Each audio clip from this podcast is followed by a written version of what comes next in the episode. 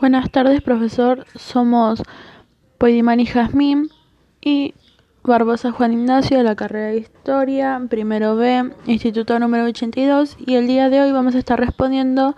a la pregunta ¿qué es el profesor de Historia? a través de la selección de dos autoras, en este caso Gabriela Mistral y Lola Mora. En un primer momento decidimos hablar de un contexto en donde ambas se desenvuelven, luego desarrollar sus ideas y similitudes y finalmente sí responder a la pregunta a partir de lo que vamos a estar hablando a continuación. Bueno, em, el contexto para eh, ambas mujeres es el mismo, hay una pequeña diferencia de, años y bueno, y Mora es argentina y, Mistral es chilena, eh, pero en resumidas cuentas estamos hablando de eh, fines del siglo XIX y comienzos del siglo XX, em, y fue caracterizado por Puigros eh, como un momento de homogeneización de las masas inmigrantes con, bueno, con las poblaciones locales eh, a través de una escuela única para todas las clases sociales. Em, Sarmiento, que también tuvo influencia en Chile, no veía como sujetos pedagógicos a, a, los pueblos originarios, a los nativos americanos, sino que los veía como, como la barbarie. Em, por su parte, Alberti creía que éramos eh, una extensión de Europa, descartando cualquier emancipación y diciendo que lo propio remitía a lo débil. Em, y de estos dos eh, políticos argentinos proviene la idea de que las instituciones debían llegar de, de Europa, pero a su vez eh, estaba creciendo una corriente progresista en este mismo contexto que cree necesario el, compromiso con la realidad y la necesidad de hacerse cargo del drama social, em, además de romper con los parámetros eh, liberales y positivistas de la época y, y de la cual eh, se vieron influenciadas Mora y Mistral. Em, Gabriela Mistral eh, es el seudónimo de Lucila Godé Alcayaga y fue una poeta, diplomática y pedagoga chilena.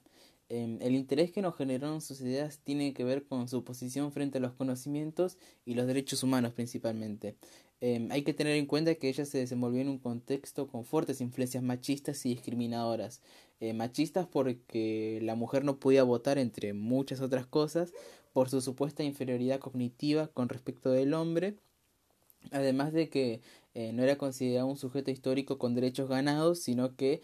eh, estos derechos eh, fueron una eh, concesión generosa por parte de los hombres, ¿no? En teoría. Em, y discriminadora porque era de una familia humilde, por lo que los poderosos y, sus colegas, ¿no? la veían con, con, desconfianza por su falta de títulos, ya que la educación era paga y ella es principalmente, bueno, era principalmente autodidacta. lo que creemos absurdo porque lo que importa es el conocimiento y ella demuestra poseer estos conocimientos ya que cuando eh, la certificaron de la escuela número uno de Santiago de Chile como docente, eh, lo logró sin cursar en la universidad, solamente con los conocimientos, los conocimientos que, que ya poseía. Em, y nos parece un caso excepcional eh, en el que la determinación y el conocimiento sólido lograron que pueda dejar su marca en la historia y en la pedagogía chilena y latinoamericana en general. Em, para comenzar con sus ideas,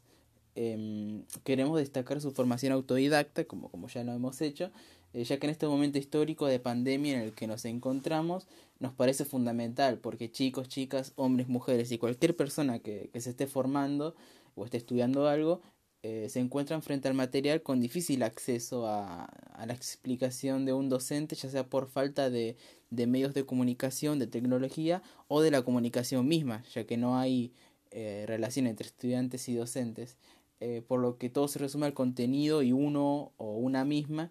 y la formación autodidacta, bueno, es el modo de proceder en el presente que, que tenemos. Em, bueno, esto último eh, lo podemos ver en el escrito sobre ella que escribe Carola Vázquez, Gabriela Mistral, Tácticas de una profesora viajante. Em, por otro lado, eh, el compromiso que mantiene con los, derechos con los derechos humanos nos parece fundamental porque creemos que respetando y haciéndolos cumplir se, se avanzaría en la igualdad natural que poseemos solo por ser humanos. Em, y esto se puede ver en su discurso en la ONU en 1955. Dolores Candelaria Mora Vega, más conocida como Lola Mora, fue una importante escultora. En realidad fue la primera escultora de la República Argentina. Ella nació en la provincia de Tucumán en el año 1867 y desde joven luchó para eliminar los estereotipos de género y promulgar el derecho a la mujer e igualdad de oportunidades. Un ejemplo de esto último se puede ver cuando a sus 29 años consiguió una beca para ir a estudiar a Roma y ahí conoció al importante escultor de ese momento, Julio Monteverde, que solo le enseñaba a hombres, le enseñara a ella también. Una de las frases que destacamos como más importante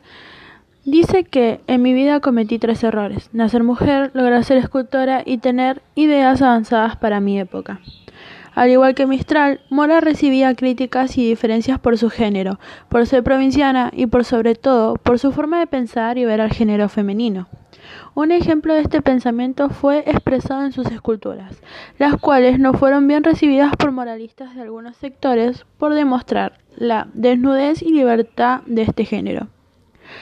La fuente monumental de las Nereidas fue uno de sus trabajos más importantes,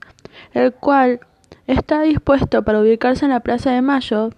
pero a su inauguración no asistieron mujeres y para no generar disturbios se la desplazó hacia la costanera sur. Un comentario que encontramos en donde se ve este descontento y el cual repudiamos